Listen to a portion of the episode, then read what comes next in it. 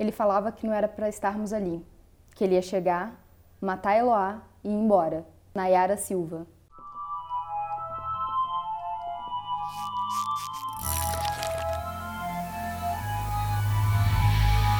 Bem-vindos ao Bu. E outras coisas. Eu sou a Mia. Eu sou a Cibele. Oi! Antes da gente começar o caso, aproveita para se inscrever no canal, ativar o sininho e compartilhar com alguém e deixar um like. Força, guerreiro. Vamos lá. Eu acho que acabou a bateria.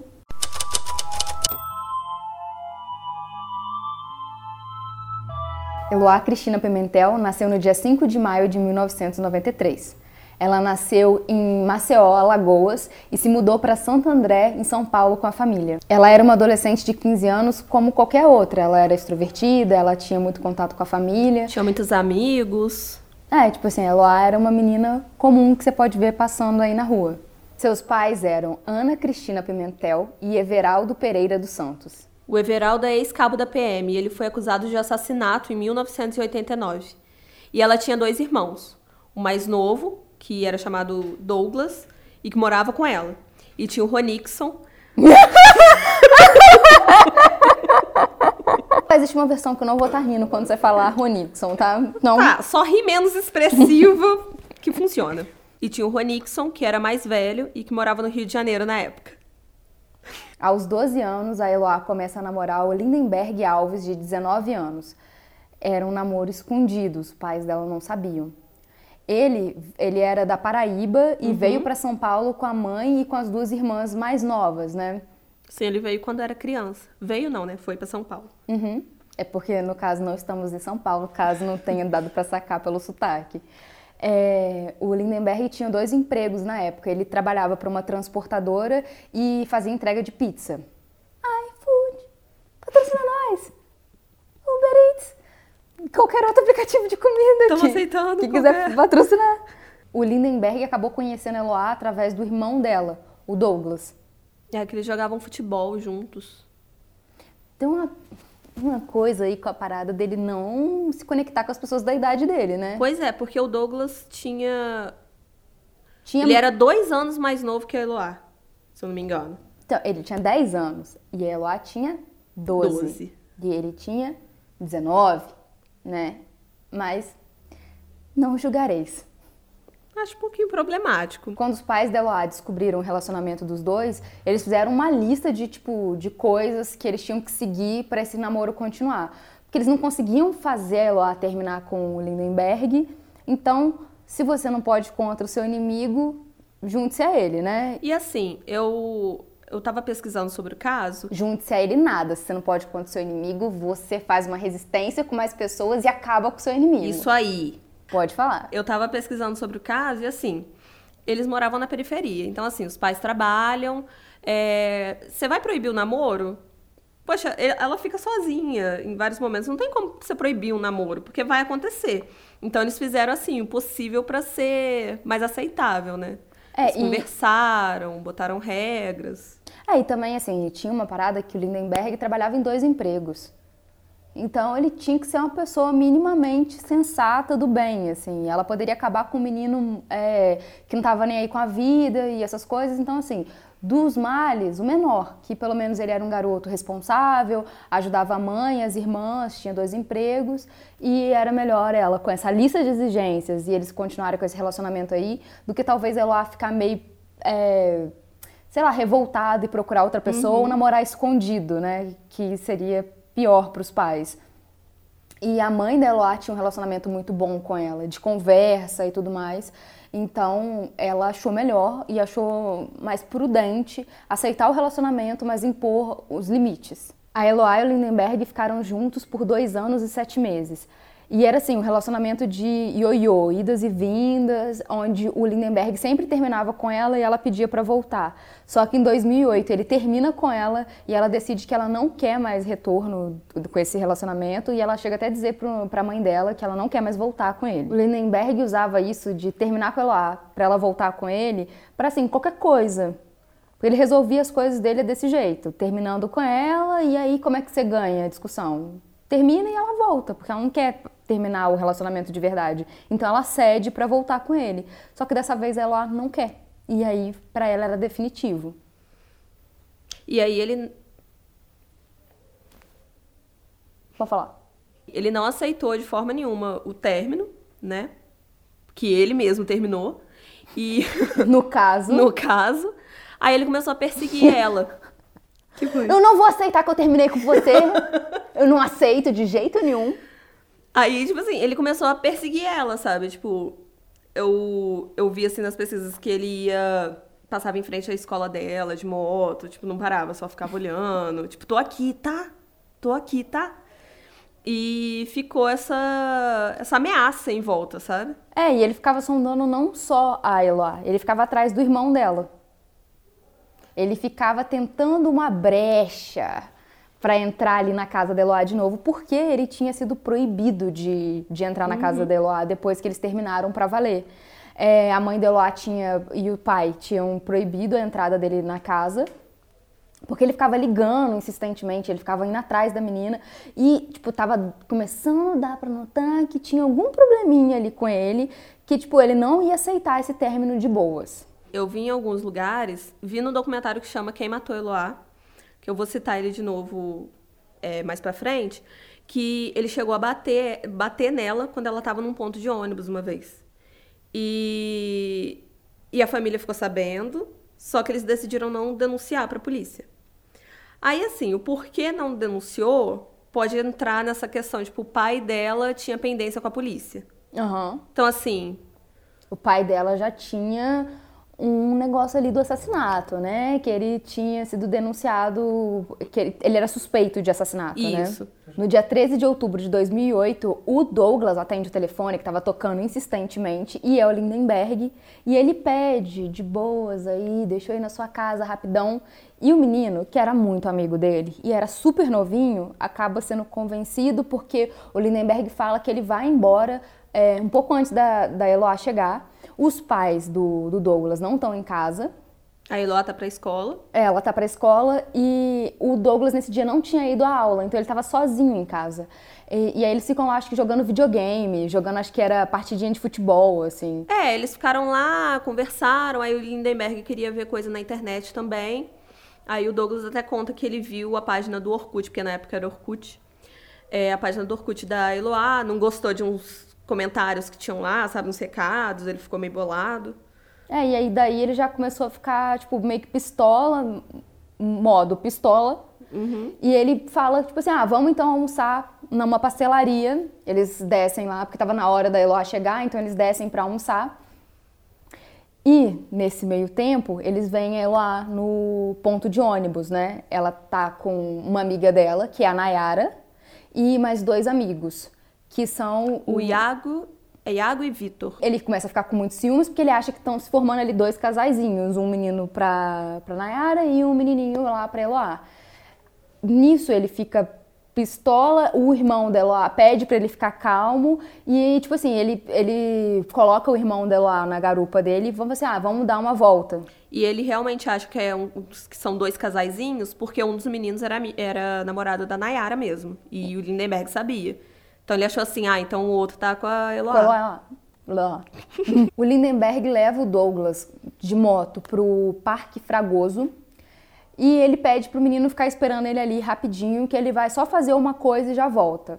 E ele pediu o celular do Douglas, para levar o celular do Douglas. E, gente, assim, parece que o menininho é muito coió, mas pensa o seguinte: ele é muito novinho. Já tem dois anos e pouco que a Eloá namora. É, ele com... tinha, acho que, 13 anos. É, então, tipo assim, ele tinha 10 quando o Lindenberg começou a namorar com a Eloá. Uhum. Ah, e sabe, ele tinha entre 12 e 13 anos, então ele era muito novinho. É muito difícil quando a gente é muito novo dizer não para um adulto. Não, e ele, eles eram amigos, então ele tinha uma confiança, ele conhecia muito tempo, sabe? Então ele pega o celular do Douglas, deixa o menino no parque e vaza. E o menino fica esperando o Lindenberg voltar por 40 minutos. Tadinho.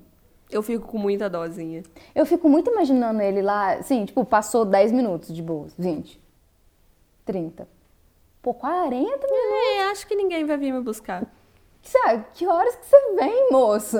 e como ele não aparece, o Douglas volta para casa a pé. Por volta de sete e meia, o Douglas é, chega ali perto do, do prédio onde ele mora. O pai da Eloá, que é o pai dele, tá ali também. E ele explica a situação pro pai dele e eles ligam pra Eloá antes de subir pro. Uhum. Eles chegam a entrar no prédio, mas quando tá entrando, liga, ele liga pelo ar. E aí quem atende é o Lindenberg e ele diz que tipo não é para se aproximar da porta, que se eles chegarem perto ele vai matar o pessoal que está lá dentro. Quando Lindenberg deixa o Douglas lá no Parque Fragoso, ele volta para casa da Eloá, o apartamento, e ele chega ali, tipo, por volta de uma hora mais ou menos. O, o a Eloá e os amigos dela estão no apartamento, tipo, se arrumando ali para começar a estudar geografia. E a uma hora do dia 13 de outubro de 2008 começa a história de cárcere mais longa do Brasil. Lindenberg entra armado no apartamento e encontra Eloá cozinhando para os amigos. A amiga dela estava tava arrumando a cama, a Eloá estava fazendo comida e os amigos estavam mexendo no computador. Eles estavam se preparando para fazer o trabalho, sabe? Uhum. E aí o, Lindenberg já chega assim, ah, eu vim para matar a Eloá. Ele já tá, isso já tá na cabeça dele no momento que ele inicia o cárcere. E ele diz para os amigos dela, tipo assim, olha, sinto muito, era para só matar ela, mas já que vocês estão aqui, eu não posso deixar vocês irem embora. E aí começa uma série de agressões na Eloá, nos amigos dela, até que os meninos, assim, começam a passar mal, cara. Eles não aguentam, e aí o Lindenberg solta eles.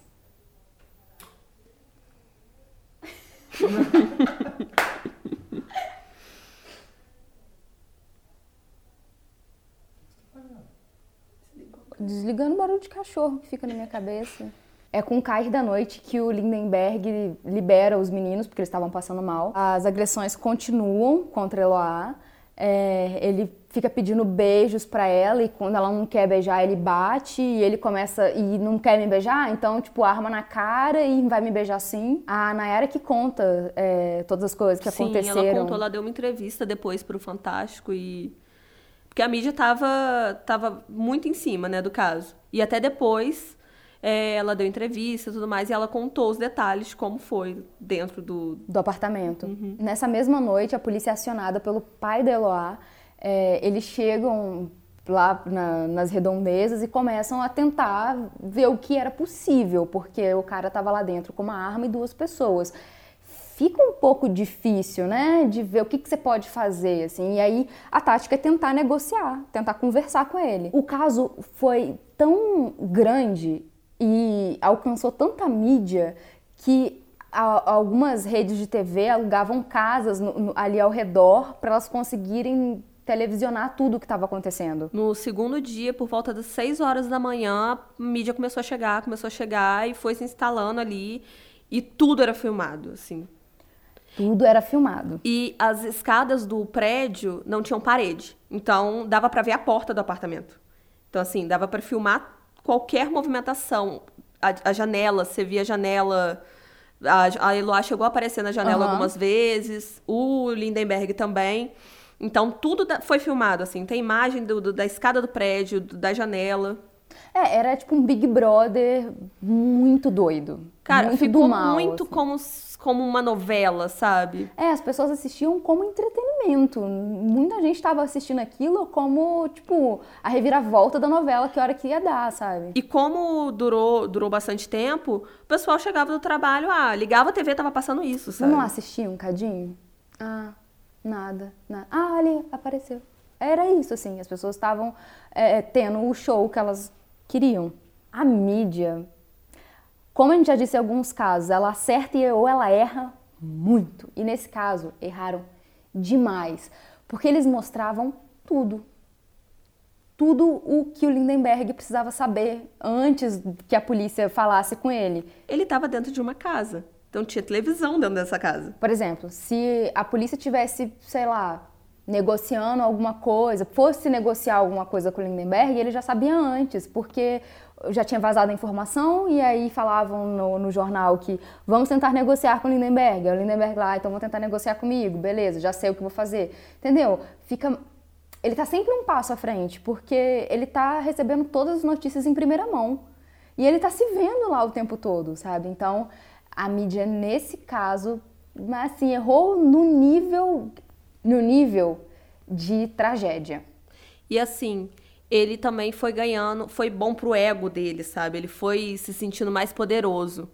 É, em uma das ligações que tem, tem gravadas ligações das negociações. Tem uma que ele fala, eu sou o cara. É, eu sou popstar agora, meu filho, Jornal Nacional. Todos os jornais. E aí começa a criar aquele negócio que vai começar a virar, tipo, o tema do canal, que é tem um momento que não tem retorno. Porque depois que você fez uma merda nesse nível, não tem como retornar. Tanto que ele fica, fica nessa, ah, eu vou liberar. Aí não libera. Vou liberar agora. Não, não vou. Só mais um pouquinho. Ele fica voltando atrás o tempo inteiro. É, então assim, ele. Qual era outro, outra alternativa? Não tinha uma maneira de sair lá de boas. Então, o ponto do não retorno aconteceu, aconteceu com o Lindenberg muito rápido. Naquela manhã ali já tinha começado, que no momento que ele foi é, exibido ali na televisão, não tinha mais como fugir. A GAT, o grupo de ações táticas especiais e a polícia militar começaram a negociar com Lindenberg. Só que o que tornava tudo meio complicado e tipo assim, era demorado, as coisas eram muito demoradas, porque tudo ele tinha que resolver com Eloá primeiro. Como é que a gente vai liberar Eloá? Não, peraí, primeiro eu vou resolver com Eloá aqui, rapidinho, só um momento. Aí, Eloá, vamos voltar? Bom, acho que vai ficar difícil a gente estar tá voltando. E aí não, não dava continuidade nas coisas, eles não conseguiam fechar uma negociação com o Lindenberg. E uma das coisas que ele conseguiu negociar com a polícia foi garantir a integridade dele física, caso ele fosse liberado, né? É, porque ele já sabia o tamanho da, da merda, né? É, ele não podia ser morto no, no, no, tipo, se tivesse um momento de, de liberar Eloá, não, ele não poderia ser abatido. E ele conseguiu isso, esse documento. Então ele, ele conseguiu se resguardar da segurança física. Nesse meio tempo, ele continuava ali tentando reatar com Eloá. Gente, é um troço muito complicado, porque você vai ver documentário, você vai ver as coisas. Não é reatar. Porque... Não, não é reatar, até porque, tipo assim, ela fala, ah, então eu volto com você. Ele fala, não, agora você vai voltar por medo, agora eu não quero mais. Vocês estão entendendo? É que assim, é realmente um ponto onde não tem como consertar a coisa. Ele quer voltar para ela, mas não tem como mais voltar para ela, porque ele já tomou uma atitude que não tem retorno. Se ela fosse ficar com ele, ia ser por medo, afinal ela, ele deixou ela em cárcere e estava com uma arma apontada para ela. Por bem é que não seria que ela ia voltar para o Lindenberg, mas ele queria ter a Eloá.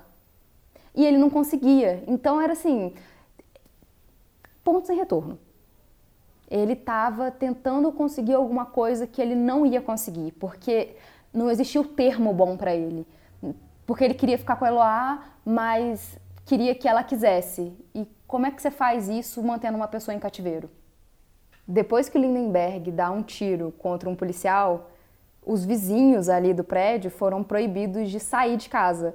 E eles tinham que comprar a comida deles através dos policiais. Então os policiais é, traziam as marmitinhas e colocavam tipo numa corda. É, eles fizeram uma corda improvisada, aí descia o dinheiro aí subia comida. Aí tinha uma moça que ela, que ela falou que comprava pão assim, ela botava o dinheirinho do pão, aí subia. E era complicado, porque tinha gente que estava doente, precisava de remédio, o remédio estava acabando. Então, assim, pe as pessoas, os vizinhos ficaram presos também. Primeiro que eu acho um absurdo. Que se eu tivesse presa, impossibilitada de sair de meu apartamento, eu ia querer comida de graça.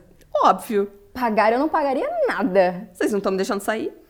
Mas também, se saísse, corria o risco de levar um tiro. Então, assim, tava ruim também para todo mundo que estava envolvido ali. E fora que a privacidade de todo mundo tinha acabado, né? Porque virou, tipo, uma torre dos Vingadores. Assim, todo mundo tava olhando para aquilo. Botei uma referência bem nerd, Luiz, para ver se te agrada, se você quer continuar assistindo no canal. A tática dos policiais era tentar vencer o Lindenberg pelo cansaço. Eles primeiro tiraram comida, depois eles tiravam a água do apartamento, depois eles tiraram a luz. E para ver se assim, privando o Lindenberg de algumas coisas, ele se cansava do, daquela situação e liberava logo a Eloá e a Nayara. É, em nenhum momento eles falavam em invadir o apartamento, Era nada. muito perigoso. Muito perigoso mesmo tentar invadir o apartamento. Na terça-feira, dois dias depois, o Lindenberg libera a Nayara depois de ficar sem luz. Ele libera para pedir energia Um de troco volta. da luz. E lembrando que luz significa televisão. Para ele continuar assistindo o desenrolar das coisas. E o telefone lá também precisava de luz, porque é telefone sem fio. Então, assim, Foi uma negociação. Só que o Lindenberg disse que não, que na verdade ele se sensibilizou com a história da Nayara, que nunca tinha tido muito contato com o pai e que por conta do, do sequestro, o pai dela tinha aparecido ali perto pra, pra tentar reaver a filha, tipo assim, pra, pra ser liberta e tudo mais. E o Lindenberg disse que isso tocou ele, tocou ele porque ele nunca teve o pai dele, assim. E aí, uma história que comoveu Lindenberg e por isso ele estava oferecendo uma segunda chance para Nayara e Muito o pai dela. empático, né? Não é uma Nossa, pessoa uma maravilhosa. Empatia, gente. Altruísta, não é não? Fofo. Não era porque ele precisava continuar assistindo os, documenta os documentários, começar, continuar assistindo os jornais. Não, era porque ele Porque ele queria dar mais uma chance pra aquela família. era um salvador da pátria. Durante a quarta-feira, o terceiro dia de sequestro, Uhum. o Lindenberg já tinha liberado a Nayara, então ela tá na casa dos, dos avós, descansando, se recuperando, né? Ela do- teve que prestar depoimento também pra polícia. Isso. E na casa tinha um telefone fixo e um celular. E aí tem a maior reviravolta da história. Uma coisa que nunca aconteceu na vida. Um urubu passou. Sentindo o cheiro da carniça. E era Sônia Abraão ligando para o Lindenberg. Ai, gente, é muito. Puta que pariu. A- Sônia Abraão ligou pro Lindenberg para tentar, primeiro, uma entrevista, Entrevista óbvio. obviamente, pauta, e tentar convencer o Lindenberg a liberar a Eloá. Gente, tudo quem isso deu o número de telefone pra essa mulher, cara? Não, e tudo isso com um programa ao vivo. Então, selo abutre da, da Sônia Abraão e Diva Depressão, por favor, né, se aproxime desse canal. O- falamos da diva de vocês. Na quinta-feira, o quarto dia de sequestro, a Nayara é acordada pela polícia e eles estão pedindo uma espécie de ajuda para ela, assim. É, o Lindenberg pediu para que ela conversasse com ele pelo telefone para ajudar nas negociações. E, então, eles levam a, a Nayara até o prédio. E lá ela tá pelo celular conversando com o Lindenberg e ele vai pedindo para que ela se aproxime da porta. Um depoimento que eu ouvi de um policial é que eles deixaram muito claro que não era para ela se aproximar da porta de jeito nenhum, jamais, nunca, nunca, porque a polícia não podia se aproximar da porta, porque se eles se aproximassem, o Lindenberg já tinha é, ameaçado de matar Eloá se eles chegassem perto. Então a polícia não podia chegar ali muito pertinho. Então, para ela ficar salvo, não fique muito perto da porta. Mas a Sibeli já ouviu a versão da Nayara. É, a Nayara, em entrevista, falou que a polícia não deu orientação nenhuma pra ela. Nada, nada, nada. E ela até fala, não, eles deviam ter me dado alguma orientação, porque eu não sabia. Parece que, que assim, a, o Lindenberg falou assim, aproxima mais, dá a mão pra Eloá que eu vou... que... A gente, a gente É, tipo, eu vou... Você puxa a Eloá, ela vai vir com você na hora que você der a mão pra ela. E, e ela falou que, que a polícia não deu orientação nenhuma, nenhuma. um psicólogo que dá um depoimento para aquela série que não é original da Netflix, é de algum outro canal que eu não lembro o nome, é Investigação Criminal. Quando ele fala do caso da Eloá, ele diz uma coisa que eu acho interessante sobre a Nayara, que é o seguinte: é possível que ela tenha tido aquela é, síndrome do herói, que você acha que você pode salvar alguma pessoa e não é por mal que as pessoas têm isso. Elas ah, primeiro que ego é uma coisa que você não tem controle. E aí você tá naquele, naquele negócio assim, a vida de alguém está na sua mão. Do, no caso Lindenberg, pro lado ruim, né? E do lado da, da Nayara, pro lado bom. Ela achou que talvez ela pudesse salvar a Eloá. E aí ela se bota numa situação de risco absurda. E por isso ela teria realmente se aproximado da porta, porque ela achou que ela poderia salvar a amiga. Mas a Nayara diz que ela se aproximou da porta porque não teve instruções suficientes. Aí fica em aberto, cada um vai assistir um documentário aí e nunca ter a resposta real disso, porque o que aconteceu com ela ali na hora só ela sabe. Depois da Eloá ter uma briga com Lindenberg, a Nayara finge que tá dormindo, já em cativeiro. E ela escuta o Lindenberg falando que vai matar a Nayara porque ela é o motivo da separação deles. É, o, a Nayara fala muito disso, que, tipo, ele tinha um pouco de ciúme por achar que a Eloá não quis voltar porque a Nayara ficou botando na cabeça dela, sabe? Aham. Uhum. E aí eu acho que cai por terra um cadinho assim, que ele tinha empatia por ela e por isso ele uhum. libertou ela. Segundo a própria Nayara, na sexta-feira, o quinto dia de cativeiro, esse foi o dia mais tranquilo, porque o Lindenberg ficava dizendo que ele ia liberá-la sim, ela e Eloá iam ser liberadas, então tudo bem, tudo ótimo, beleza, um dia de alívio, né? Só que aí Eloá e o Lindenberg têm uma discussão e aí ele começa a ameaçar a menina de morte. A polícia liga para o Lindenberg perguntando: e aí, meu filho, você vai liberar? Não vai liberar? Porque você disse que ia e até agora nada.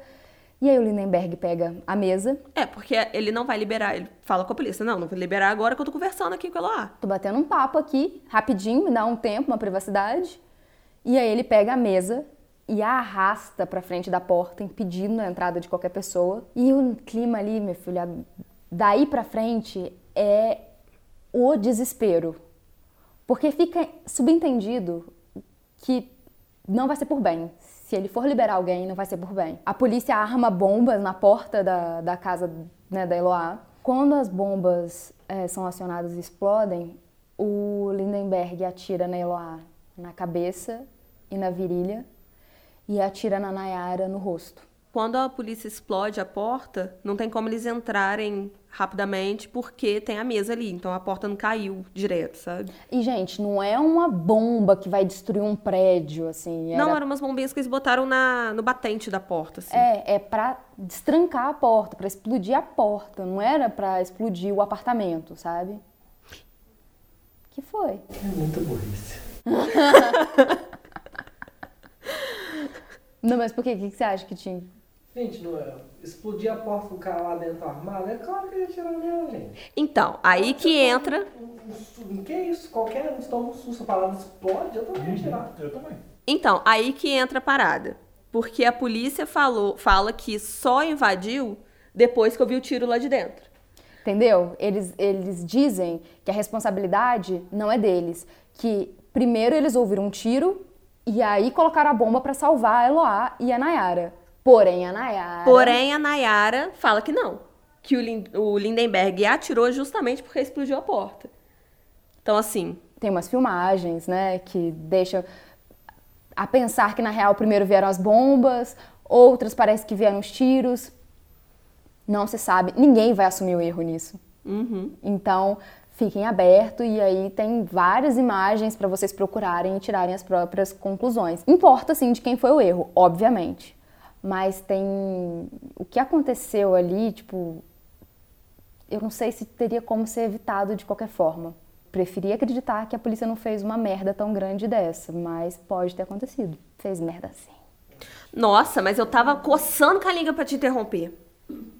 Nossa, porque eu tenho muita raiva da polícia nesse caso. Eles fizeram muita merda. Nossa, merda atrás de merda atrás de merda. Nossa. Imediatamente os policiais detêm o Lindenberg a Nayara sobrevive, mas infelizmente a Eloá não consegue sobreviver. Ela morreu de morte cerebral no dia 18 de. Sim, foi um dia depois. É 18 de. Dia 18 de outubro. De outubro de 2008, a 11h30 mais ou menos. Os pais eh, decidiram doar os órgãos dela. E assim, como o caso teve bastante repercussão, acabou que teve muito incentivo à doação de órgãos depois dessa decisão dos pais. Esse caso teve muita repercussão, muita mesmo. É difícil que uma pessoa não saiba que caso é esse. Talvez a pessoa não sabe que é o caso Eloá, mas sabem, se você começar a explicar o que aconteceu, uma menina presa dentro de um apartamento, e aí ela aparece na, na janela do, do, do apartamento, o sequestrador aparece lá, a pessoa já sabe que é o caso Eloá. Tem uma foto que é, tipo, amplamente divulgada dela na, na janela. janela. Porque teve muita mídia em cima. Não, e assim, você joga na internet, você digita Casa Eloá. Nossa, a quantidade de coisa que. De vídeo. De vídeo. Inclusive, tem o vídeo da ligação da Sônia Abrão. A, alô, Diva Depressão. É, a Urubu. tem um o vídeo completo da ligação, sabe? Então, assim, material na internet é o que mais tem. Pra família dela deve ter sido uma parada muito absurda. Primeiro que, tipo assim, foram mais de 10 mil pessoas pro enterro da Eloá. Foi gente pra caramba no enterro dela. E, a, e os vizinhos falam que até hoje aparece gente lá no prédio pra perguntar, tipo assim, ah, esse aqui é o prédio onde aconteceu o caso Eloá. Sabe, a família dela não pode esquecer do caso. Primeiro, porque a filha morreu, e segundo, porque a mídia, assim, divulgou e fez disso uma novela, sabe? Banalizou a morte da menina. Não, até, até que ponto é, as pessoas foram no enterro pra, por compaixão a Eloá, sabe? Eu acho que acabou que teve muita gente que, que, que foi pra ver ah, a Eloá, sabe? Pra finalizar, sabe? Uhum. O capítulo. É, porque você já conseguiu acompanhar a novela inteira, né? Essa é a última parte, você pode fazer parte dela. E por isso, gente, um recado que eu queria deixar aqui é. A gente não tá querendo fazer de santo, nem que a gente é melhor que a Sônia Abraão. A gente tá falando do caso dela.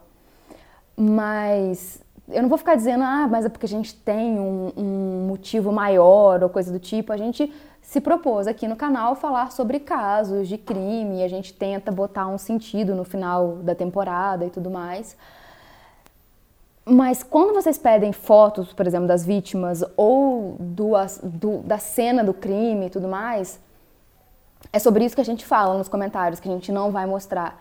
É para ter esse mínimo de respeito com a família, sabe? Esse mínimo de respeito pela situação que a pessoa passou e se de alguma forma a gente não está sendo legal dizendo isso agora ou relatando esse, esse caso, pode deixar aí no comentário, a gente vai tentar fazer de uma forma melhor, mas não é pra. A gente não tá falando do caso para ficar, tipo, expondo lá e ah, olha o que aconteceu. No final da temporada, vocês vão sempre conseguir entender, eu acho. Se a gente conseguir deixar claro, a gente fizer direito, é, o motivo da gente estar tá trazendo esse caso. É, a gente acaba caindo, obviamente, no, no mesmo lugar da mídia de falar de novo desse caso doloroso e tudo mais, só que a gente fica tentando falar para trazer uma outra coisa em seguida, sabe? Tentar botar uma luz sobre um outro tema. Final da temporada vocês vão saber o que, que é, eu imagino que vocês já até saibam o, do que, que a gente está falando, mas eu só queria abrir esse parênteses mesmo para deixar claro que a gente não está tirando o corpo fora, a gente tem os nossos defeitos aqui, e... mas a gente está tentando fazer da forma mais respeitosa possível. De terça-feira em diante, a partir do momento que começou o cárcere, tudo foi mostrado. Foi mostrado, tipo, o momento que é, a bomba explode e tá tudo na internet, sabe? É, tem coisa para se ver por 10 anos, assim. Tava em todos os jornais, do primeiro ao último, as pessoas viram o corpo da, da Eloá sendo retirado do apartamento, a Nayara sendo retirado, o Lindenberg saindo. As pessoas viram tudo. E assim, é, sobre aquela parada da mídia errar ou não, é, falando mais uma vez do, do, do, documentário que eu tô falando, que é Quem Matou Eloá, gente, procurem no YouTube, é muito bom. É, tem a parada do anacronismo, pra gente não olhar aquela época com os olhos de hoje. Uhum e eu, como historiadora, assim, eu tento o máximo. Ah, deixa eu... Mas assim, eu tento ao máximo não ser ana ana anacrônica. Uhum. Mas assim, é, a mídia, é, muitas vezes ela passou o caso como um crime passional. Como. Ah, ele fez isso por amor. Ele fez isso. Isso tem no, no documentário, e no, nesse documentário eles pegam esses trechos. Inclusive no programa da Sônia Abrão, é, vai um cara lá, ele é especialista em alguma coisa, deve ser em falar bosta. Ele é sério, ele fala o seguinte: a Sônia Brown pergunta para ele como ele acha que vai terminar o caso. Aí ele fala o seguinte: Não, eu acho que, que vai acabar tudo bem porque eu sou otimista. Eu, eu acho que vai acabar num casamento entre os dois e vai ter um final feliz. É eu vou me embora. É. Eu não quero mais ouvir sobre isso. É sério. Inclusive, eu vou te mostrar depois, porque eu. Nossa, não dá. Mas assim, e depois tem vários trechinhos falando assim: ah, ele é trabalhador, vamos dar uma chance para ele, porque ele não tem ficha criminal, ele tá, daqui a pouco ele vai se acalmar, eles vão ficar bem, eles vão se entender. tem muita coisa, assim, que saiu na televisão, eles falando, se, se direcionando ao Lindenberg, assim, sabe? Nossa, eu fico muito nervosa. A questão do anacronismo, gente, é que assim, não estavam deba debatendo coisas que estamos debatendo hoje em dia. Ninguém estava questionando é, o que a gente está questionando hoje em dia. Algumas poucas pessoas provavelmente estavam, mas assim, não estava na mídia falar sobre machismo, sobre parar de romantizar as merda que esses caras fazem, assim, isso não estava na pauta. E aí a pauta era outra, era que esse cara super apaixonado pegou, assim, ele sentiu um pouquinho de ciúme. Um pouquinho. E aí mantive minha namor... ex-namorada que eu terminei em cárcere para ver se a gente resolve essa situação. Não existe explicação para isso. Se alguém é, te bate para sabe, mostrar um ponto para se mostrar certo, tá errado. Se alguém te agride para mostrar que tá certo, tá errado. Então, assim. E isso não é questão de anacronismo. Isso é merda hoje, foi merda ontem. Só que as pessoas não achavam que era merda antes, porque ninguém tava falando sobre isso. Sim. Então, assim, é merda sim. Não existe época 2008 para 2055. Vai ser sempre uma merda um cara achar que ele é dono de uma pessoa e que ele pode prender essa pessoa e fazer o que ele quiser com ela. Não importa quando, tá, gente? Isso não vai terminar no casamento. E se terminasse no casamento, ia ser. Não seria um final feliz. Seria o pior dos finais. Nossa, quando eu vi isso, eu pausei o vídeo e fiquei assim: não, eu não, não ouvi isso. É mentira. Você vai retirar o que você tá falando! em janeiro de 2019, o juiz José Carlos de França Carvalho Neto. Ele decide que o Lindenberg vai ser levado a júri popular pela morte da Eloá. E não dessa vez o julgamento não ia ser televisionado. Ninguém ia poder filmar esse julgamento. Os repórteres até puderam assistir, uhum. mas sem filmar, sem gravar, sem nada. O julgamento durou quatro dias e teve início no dia 13 de fevereiro de 2012. A defesa do Lindenberg tentou convencer que aquele crime tinha sido passional, que por um momento de fraqueza. Ele agiu por impulso. Ele fez uma besteirinha, né? E que ele era um cara trabalhador, que ele era uma pessoa boa e que, tipo. Que não tinha nada na ficha criminal. É, ele não tinha antecedentes, então, na real, aquilo ali nunca mais iria acontecer. E aconteceu por um lapso, assim, foi um momento. Ops, errei aqui. Passou já, já passou, tá, gente?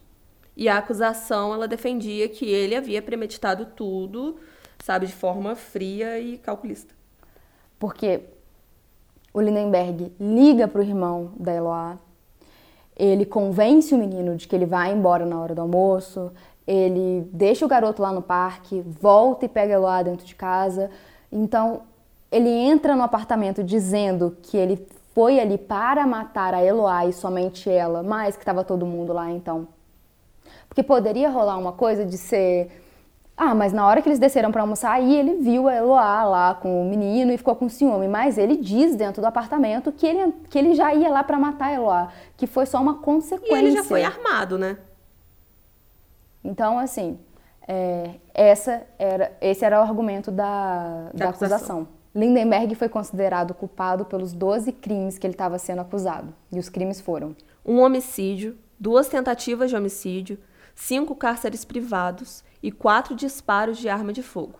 A sua sentença foi de 98 anos e 10 meses de prisão, mas em 2013, o Tribunal de Justiça de São Paulo reduziu para 39 anos e 3 meses. Momento plot twist. Porque ninguém estava esperando e nem eu estava esperando. Mas vocês lembram que o pai de Eloá, o Everaldo, ele tava ali, tá, tá, acusações de homicídio. A gente falou muito, assim, pincelado. Ele era conhecido como Amarelinho, em Alagoas. Uhum. E, é, então, quatro homicídios, né? E, no caso, um deles, a ex-mulher dele. Ou, e eu achei uma reportagem que eu não sei a veracidade, mas, tipo assim, parece que ele foi acusado de partir ela no meio. Eu achei uma reportagem disso. O nome dela era Maria Lúcia. E ele fazia parte de um grupo de extermínio. com a repercussão toda do assassinato da Eloá e tudo mais, do, do sequestro, a polícia volta os olhos para ele. É porque ele tava foragido, né? E aí o que acontece é. Desculpa, eu não estava preparada para isso. ele também foi detido pela polícia. E em 2009 ele foi sentenciado a 33 anos e 3 meses de reclusão pelo assassinato do delegado Ricardo Lessa e o motorista dele, Antenor Carlota.